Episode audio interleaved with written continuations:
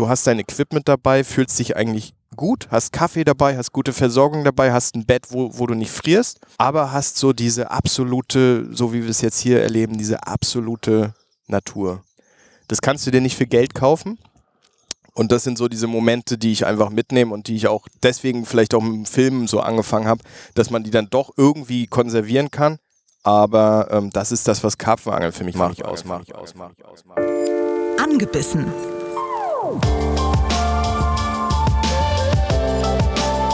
Der ABB Angel Podcast mit Frieda Rössler und Erik Mikan. Tag Leute, hallo und herzlich willkommen. Das ist eine neue Ausgabe von Angebissen. Heute direkt aus dem Mecklenburger Unterholz. also ich habe das Gefühl, Frieda, wir sitzen heute mal so richtig urig. Also wenn heute was passiert, findet uns keiner. Wir können nicht mal jemanden anrufen. Nee, da haben wir überhaupt keine Chance. Also lieber Mai Käfer, wir sind tatsächlich unterwegs in Mecklenburg und heute geht es nicht nur auf die Schuppen, sondern auch an die Barteln. Und damit wir jetzt nicht noch weiter irgendwelchen Blödsinn erzählen, stellen wir ganz schnell unseren Gastgeber und Gast in einer Person vor, denn es ist Philipp Voivode. Er ist Karpfenangler zum einen, aber vor allem ist er auch Filmer, Karpfenangler, Filmer. Also wir machen heute mal Berufsberatung für euch. Äh, aber ja, freuen uns auf jeden Fall erstmal, dass wir quasi bei so einer Karpfenangel-Session, wo du ja selber filmst, Philipp, heute mit dabei sein dürfen. Danke.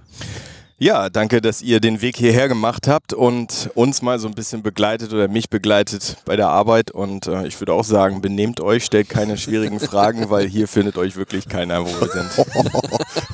Du bist aus Schwerin und Frieda und du, ihr kennt euch zumindest. Ihr habt so ein bisschen gemeinsame Historie. Und kennengelernt haben wir uns, beziehungsweise das erste Mal gesehen habe ich dich auf der Angelwelt in Berlin letztes Jahr. Ja, genau. Also ähm, wir beide kennen uns aus Schwerin. Ich bin auch mittlerweile Berliner seit ähm, 15 Jahren oder so. also Berliner, ja. Darf man dann schon Berliner sich Ich glaube, nennen? zehn Jahre ist so die Hemmschwelle. Habe ich nie geschafft. Naja. Kommt noch, vielleicht. ähm, genau, wir beide kennen uns so ein bisschen aus diesem ganzen Hip-Hop-Kosmos in, in Schwerin und ähm, ich bin nach Berlin gegangen zum Abi nachmachen, zum Studieren, bin dann ähm, PR-Berater gewesen, also komme eigentlich auch aus der Medienbranche und ähm, bin immer tiefer ins Angeln reingerutscht, abgerutscht sozusagen und ähm, ja, das hat dann darin geendet, dass ich jetzt mein Geld damit verdiene, andere Angler und mich selbst auch teilweise mit der Kamera am Wasser zu begleiten beim äh, Karpfenangeln. Ich weiß gar nicht, ob wir es schon so klar benannt haben. Ja. Es wurden ja schon so ähm, Hinweise gegeben, vier Barteln und so. Genau, also ich mache Karpfenangel-Videos, ähm, bin leidenschaftlicher Karpfenangler selbst und bin über meinen YouTube-Kanal sozusagen ins Licht der Öffentlichkeit gerückt und auch an diesen Job mehr oder weniger gekommen. Okay, da haben wir schon ganz viele Stichpunkte, die wir, würde ich sagen, so peu à peu mal durchgehen. Lass uns mal äh, am Anfang anfangen. Angeln grundsätzlich oder Karpfenangeln. War es von Anfang an Karpfenangeln? Wie bist du damit in Berührung gekommen? Habt ihr wahrscheinlich schon oft gehört, also ich bin über meinen Großvater mit dem Angeln in Berührung gekommen. Ich bin ja Mecklenburger und der hat ähm, in Sternberg gewohnt und der war leidenschaftlicher Angler, so wie man es noch ganz typisch kennt, so mit äh, Zigarillo, Zigarre am Wasser, Würmer auf, äh, auf große Zweierhaken ziehen, die mit einem Sargblei rauspfeffern und äh, alles einfach totkloppen, was da an den Haken geht. Der Klassiker der, alten Generation, ne? Ja, und ähm, ich war halt so ein kleiner Stippke und äh, bin mit meiner Oma dann ähm, ihn immer mit begleitet und meinem anderen kleinen Bruder. Und ähm, wir sind dann immer so, so wie man es jetzt hier sieht, eigentlich so durchs Unterholz gestriffen, haben so die Natur entdeckt so für uns und ähm, alles Mögliche beobachtet. Und das fand ich einfach schon immer geil, weil, weil das war wie so ein großer Abenteuerspielplatz. Man konnte so seinen Film schieben, rumlaufen und Hauptsache, man ist ihm nicht auf den Sack gegangen, während er seine zwei, drei Bierchen getrunken hat. So.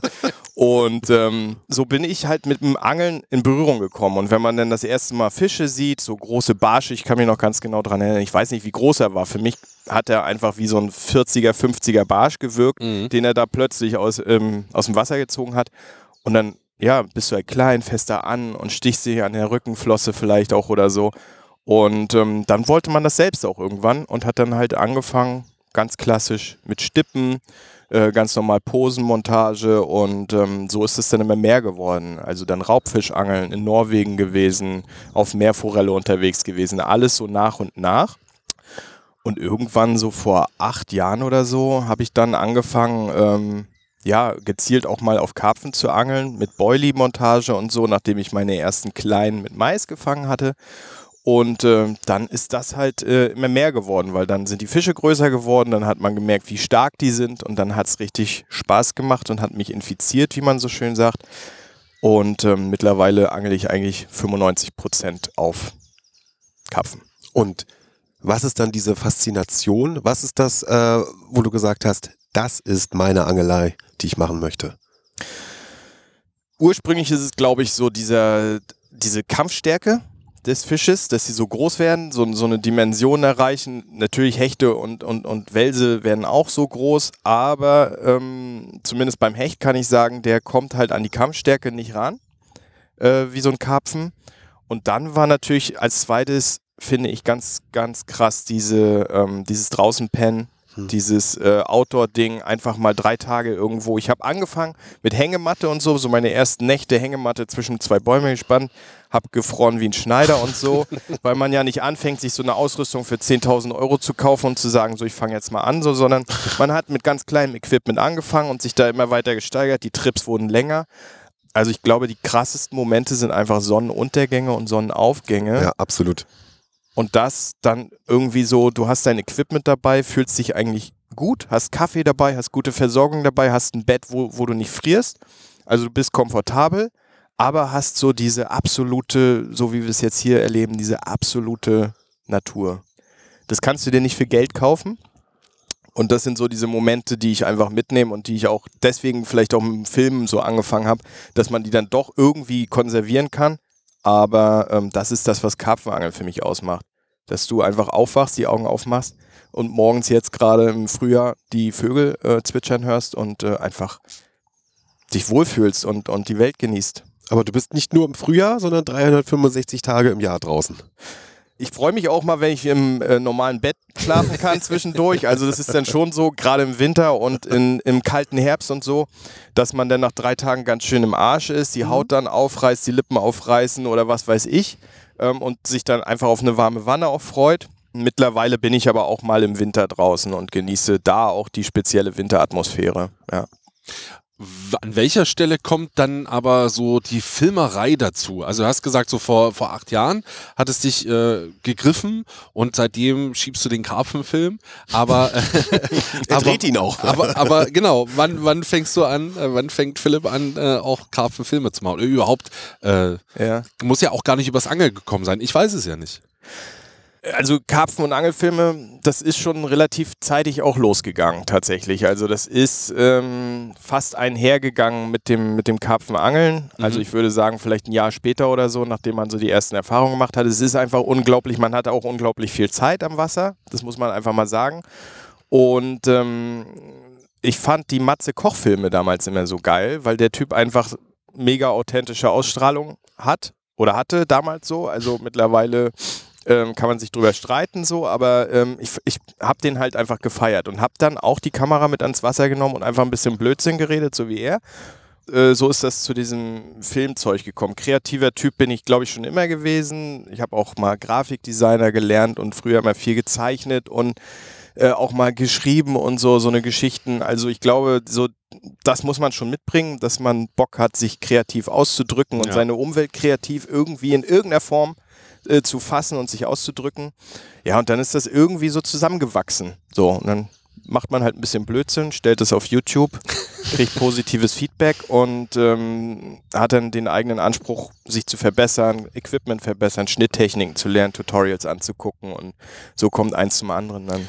Und äh, wer ist dann wie auf dich aufmerksam geworden? Weil das, was du jetzt erzählt hast, also die Filmerei deiner Karpfenangelei, ist ja eher was Privates gewesen, weil du gesagt hast, ne, ein bisschen Blödsinn labern und dann bei YouTube. Aber irgendjemand muss das ja aufgefallen sein, dass das, was du da machst, gar nicht mal so falsch und so schlecht ist.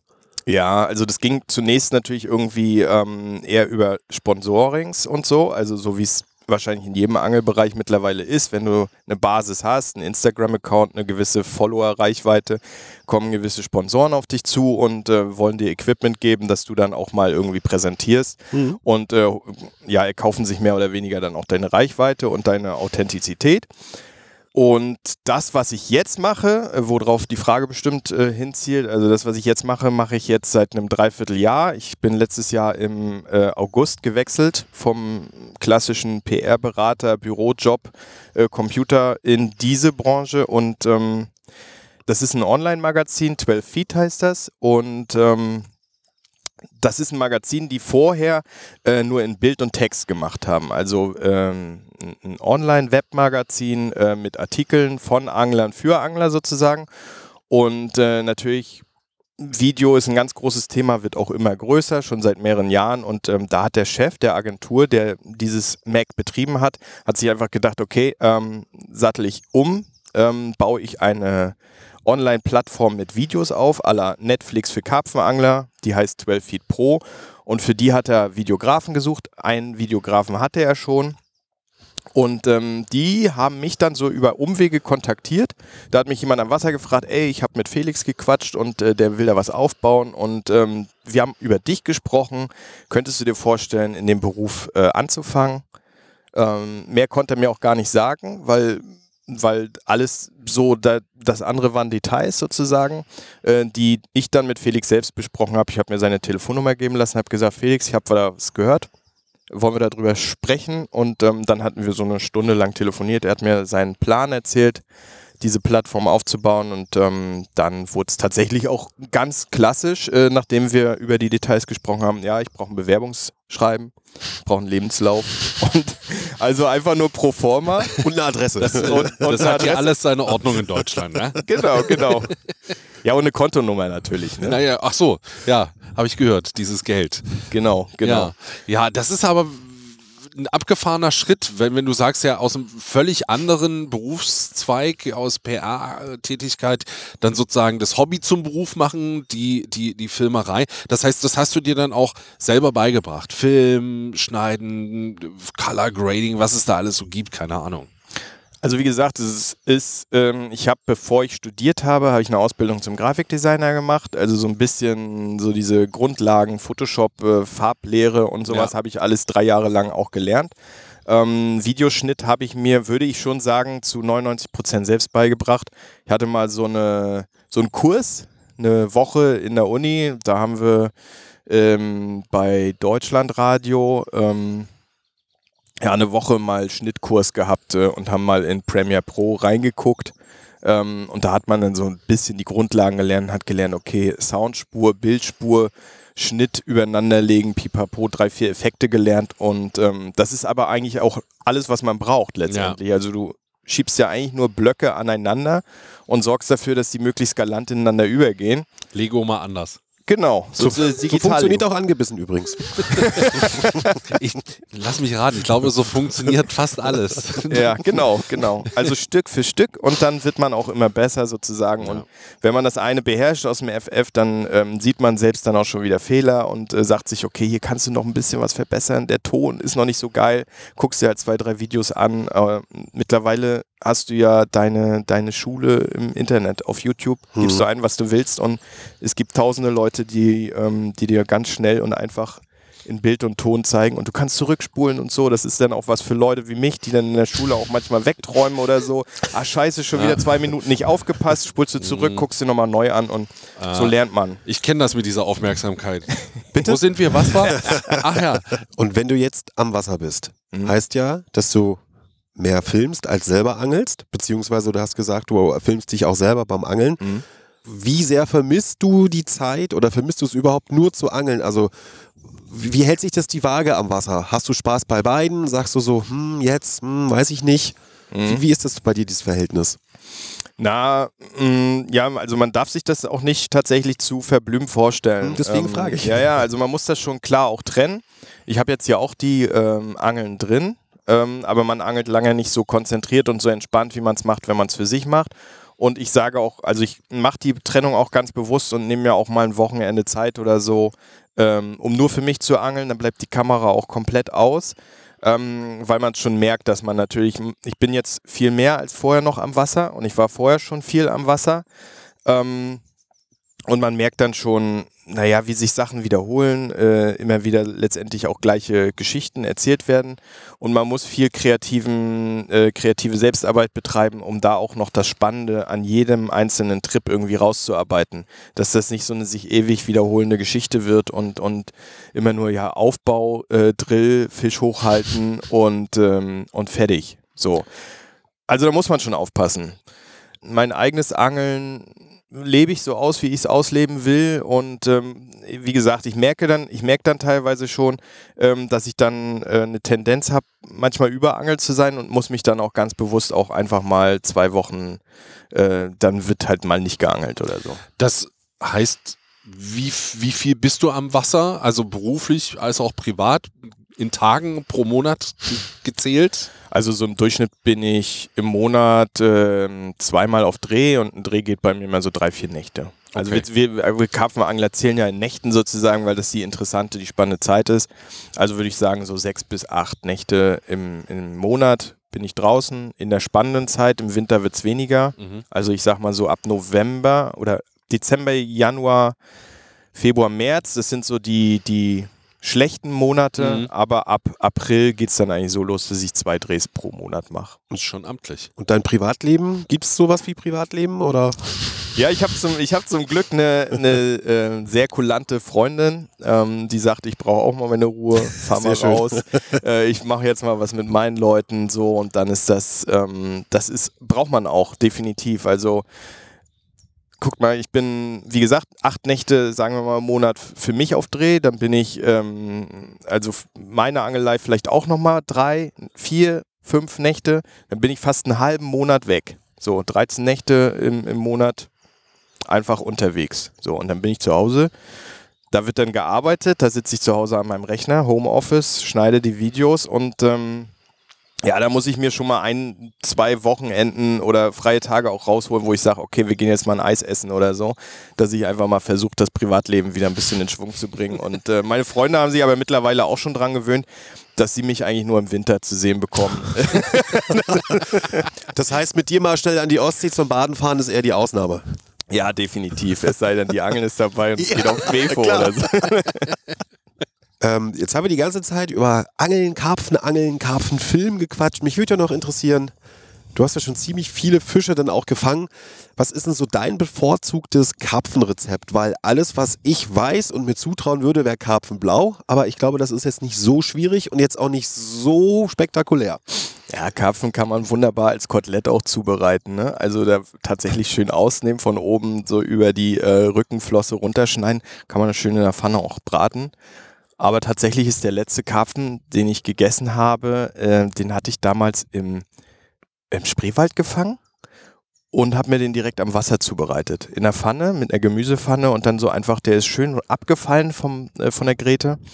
Ähm, ja, die anderen waren irgendwie alle zu groß für die Pfanne. Soll vorkommen, habe ich gehört. Dann Ja. vielleicht nochmal ganz als aller, allerletzte Frage vom Fischerattenspiel, dass du das auch mal für Leute äh, einordnen kannst. Wie groß und schwer werden denn so deine Karpfen, die du fängst? Weil nicht, dass jetzt irgendwie äh, jemand denkt, naja, hier so, ne, 40 Zentimeter Fisch ist schon nicht schlecht. Also jetzt so maximal oder Durchschnittsgröße? Nur so Durchschnittsgrößen, die du fängst. Weil Ja. das sind schon. Also äh, gute Fische fangen eigentlich schon so bei, bei 13, 14 Kilo an.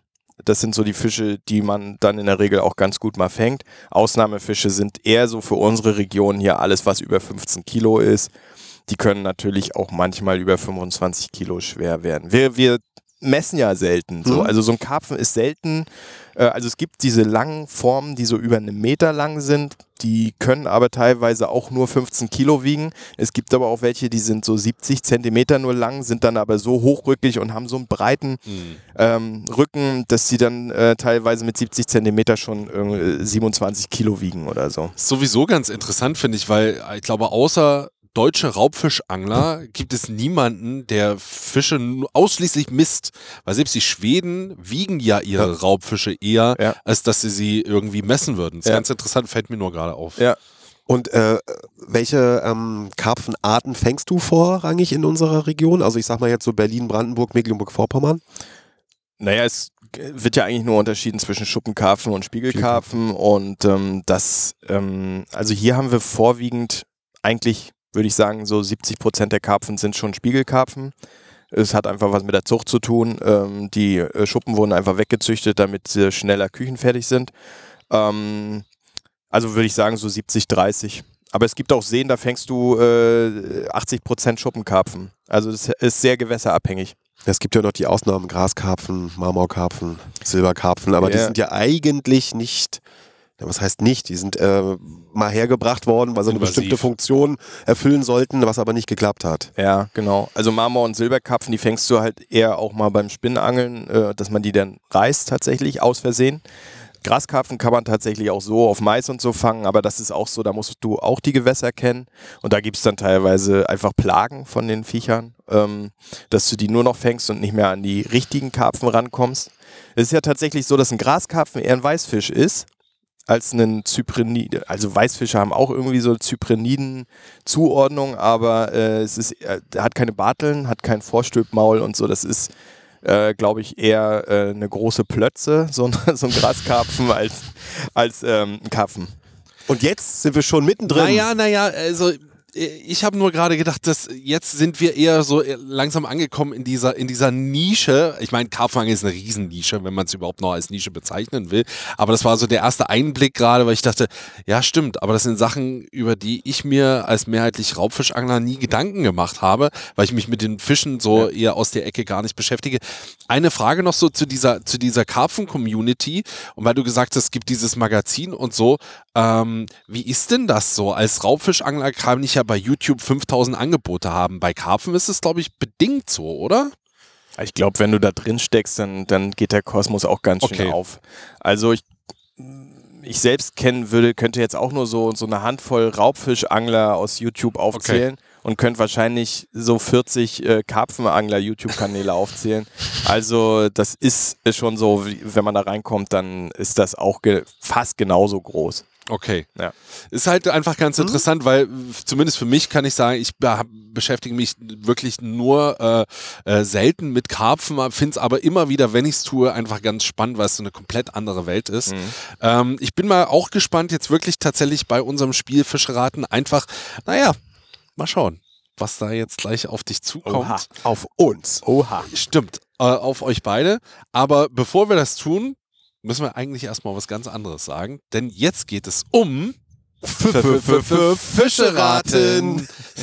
Ich liebe diesen Blick immer. Ja, ja, genau. Was, was machen die da jetzt? Was, was soll das? Jetzt ja, wir haben das irgendwann mal aus Spaß angefangen und dann ist es halt einfach geblieben. Ähm, und jetzt erklären wir dir auch, wie das Spiel eigentlich funktioniert. Schmeißt die Rute in die Ecke und stellt die Lauscher auf. Hier kommt das fischigste aller Ratespiele. F -f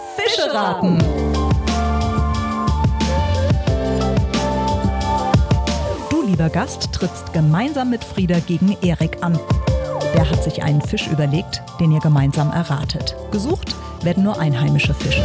Insgesamt gibt es 16 Fragen, die dich ans Ziel führen. Aber brauchst du wirklich alle oder schaffst du weniger? Und ihr da draußen macht mit beim Fischeraten. Ein Riesenspaß für die ganze Barschfamilie. So, lieber Gast, wie hoch pokerst du?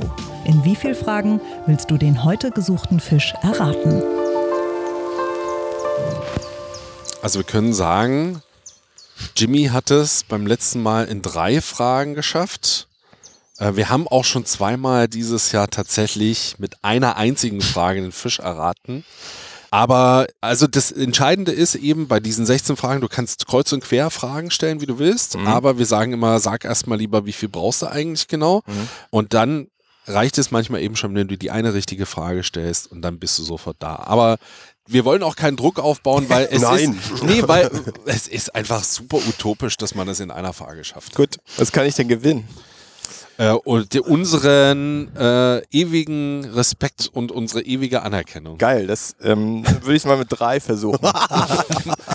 Ja, Bin dabei, sehr bin gut, dabei, sehr ich gut, bin sehr dabei. gut, sehr gut. Ja, also mit drei. Das heißt, ihr solltet euch auf jeden Fall auch ganz genau überlegen, mit welcher Frage ihr startet. Ähm, ich bin ab, dieser, ab diesem Moment schweigsam und werde nur noch eure Fragen beantworten und ihr zwei unterhaltet euch. Philipp darf natürlich anfangen Ja. mit der ersten Frage und such dir eine aus, wo du denkst, dass wir schon ziemlich nah dran sind. Ich glaube, äh, Frage, was hältst du von Frage 12? Das ist so ein bisschen wie sich hier ein Menü im Restaurant angucken. Ne? Mach, äh, völlig. Also ist der Fisch eher silbereinfarbig oder hat er farbliche Akzente? Er hat farbliche Akzente. Und was für welche, wenn wir das nachfragen dürfen? Naja, eigentlich ist eine eigene Frage, ne? Okay. Also das äh, müsst ihr Ja, euch jetzt müsst ihr euch jetzt sicher sein, ob ihr das. Also, Deswegen nee, nee, er hat farbliche Akzente. Das Ja. heißt, was können wir schon mal alles ausschließen? Oh, da können diese ganzen Weißfische ausgeschlossen werden, Genau. auf jeden Fall schon mal. Ja. So, das können wir ausschließen. Dann können wir auch äh, Rapfen ausschließen. Genau. Äh, wir könnten im Prinzip Döbel ausschließen. Ja. Wohl, da gibt es ja so ma- manchmal mit den Flossen, aber das als farblichen Akzent. So, Mhm. jetzt überlegen wir mal. Du bist Karpfenangler, Erik denkt sich einen Fisch aus, der wäre Karpfen ein bisschen einfach. ähm, Das ist schön, wenn diese Spekulieren losgeht. Mhm. Ich überlege gerade, ähm, ich glaube, Salz- oder Süßwasser können wir vernachlässigen. Ja? Farbliche Akzente. Was kennst du für Salzwasserfische mit farblichen Akzenten? Ähm, Einheimische. Maximal Plattfische. die Meerforelle hat auch farbliche Akzente, wenn sie im Laichkleid ist, ne? Dann wird sie doch auch so bräunlich und Mhm. kriegt so schwarze Flecken, oder? Also ohne zu viel damit sagen zu wollen, aber ein Dorsch Ja. wäre jetzt auch was. Köhler? Nein, Kö nicht unbedingt einheimisch, doch, Köhler kannst du bei uns auch fangen. aber der ist auch, also Farbe beim Köhler, der ist ja auch eher so Ja, das stimmt. kontrastig. Ja, das stimmt. Also ich dachte jetzt wirklich an Farbe. Richtig an farbliche Akzente, so, weißt Ja, du? Eine Meerforelle, klar, hat die farbliche Akzente, wenn sie im, im Laichkleid ist, aber Ja, ansonsten ja. ist die ja auch gefühlt auch Silber. Ja. Auch wieder Lachs ist auch gefühlt Silber. ja. Ich dachte jetzt an sowas, so, so Barsch hat ganz klar farbliche Akzente, ein Hecht hat farbliche Akzente. Ja. Sowas dachte ich. Ähm, Hornhechte haben übrigens grüne Gräten. Zählt das als farbliche Akzent? Mir Nein. geht es jetzt darum, wollen wir Salz- oder Süßwasser rausfinden oder Raub- oder Friedfisch? Äh, zweite Frage finde ich besser. Findest du besser, ne? Ja. Gut, finde ich auch gut, weil wir wissen, es gibt farbliche Akzente. Okay, Frage 2, Raub- oder Friedfisch? Friedfisch Friedfisch. slash Allesfresser. Gut, Salzwasser ist. Wir können vielleicht noch danach fragen, was denn eine bestimmte Farbe hat. Willst du, willst du die Frage stellen? Dann Ja, kriegst kommen- du. Ja, bitte. Okay. Also, Okay. Es ist natürlich auch die richtige Frage. Der Rücken ist meist dunkelgrün oder braun, die Flanken sind heller und haben einen Gold- bzw. Messingglanz. Der Bauch ist gelblich-weiß. Jetzt habe ich den Namen hier doch einmal hingeschrieben, weil ich vorhin noch zu Frieda gesagt habe, ich schreibe den Namen des Fisches nie hin, weil ich ihn sonst vorlese. Ja. Das war jetzt echt knapp gerade. Ich hätte den Namen gleich gesagt. Ich habe eine Tendenz. ist, ist gerade die Farbe grün auch gefallen? Ja. Ja. Ich habe auch eine Tendenz, ja. Ich, äh, soll ich sagen? Mhm. Ich würde sagen, es ist die Schleie. Hm, farbliche Akzenten bei der Schleie müsste er rote Augen sagen, Hätte er sagen müssen. finde ich. Es steht hier, was hat denn eine bestimmte Farbe bei dir? Augen, Flossen oder der Körper? Und da steht ja auch Augen. Ja. Und Augen ja, habe ich jetzt nicht beantwortet. Die, ähm, aber ja, klar, die, die Augen sind rot. ja, Dann. gut. Bam. Schleie. Ja, natürlich. Geil, Philipp. gut, Gut, dass sehr wir gut. nochmal noch mal ganz konkret nachgefragt Wer hätte, haben. was hätte es denn sonst sein sollen? Ein Karpfen? Ja, so goldener Bauch und so. Ich, äh, Karausche. ich ja, genau. Da, Karausche war ich Da noch. war ich kurz ja bei Karausche. Echt, ja? Ja. Ich finde es schon sehr eindeutig. Also mit den roten Augen wusste ich es dann, aber eine Karausche hat auch goldenen Bauch. Ja, also so ja, an der Seite ja. Gold und so, ein, Ja. so einen gelben Bauch und Genau. hinten so ein bisschen grün und Genau, frisst genau. jetzt auch nicht unbedingt nur Plankton. Ja, äh, Quatsch, aber- Aber wir haben es hingekriegt. Ja, absolut. Und das sind drei Fragen. Angesagt, eingelocht. durchgezogen. Geil. Sehr gut. Ja. Ähm, Philipp, dann erstmal an dieser Stelle vielen, vielen lieben Dank äh, für die Einblicke. Und in der nächsten Episode begleiten wir dich sozusagen äh, beim Karpfenangeln, aber eben auch beim Film von Karpfenanglern. Bin sehr gespannt darauf. Ich bin sehr gespannt drauf, ob wir mal live dabei sind bei einem Karpfendrill. Stimmt, hat man noch nicht. Hatten ne? wir noch nie bei angebissen. Schön, dass ihr wieder eingeschaltet habt. Immer dran denken, Freitag ist angebissen Tag. Auch wenn es um Karpfen ging, hechtig gewaltig, dass wir euch haben. Macht's gut, bis zum nächsten Mal. Danke, Philipp. Danke euch. Ciao. Tschüss. Angebissen. Der Angelpodcast vom RBB mit Frieda Rössler und Erik Mikan. Hat's euch gefallen? Dann gebt uns die Flosse, lasst eine Bewertung da und abonniert unseren Podcast. Dankeschön, wir finden's hechtig gewaltig.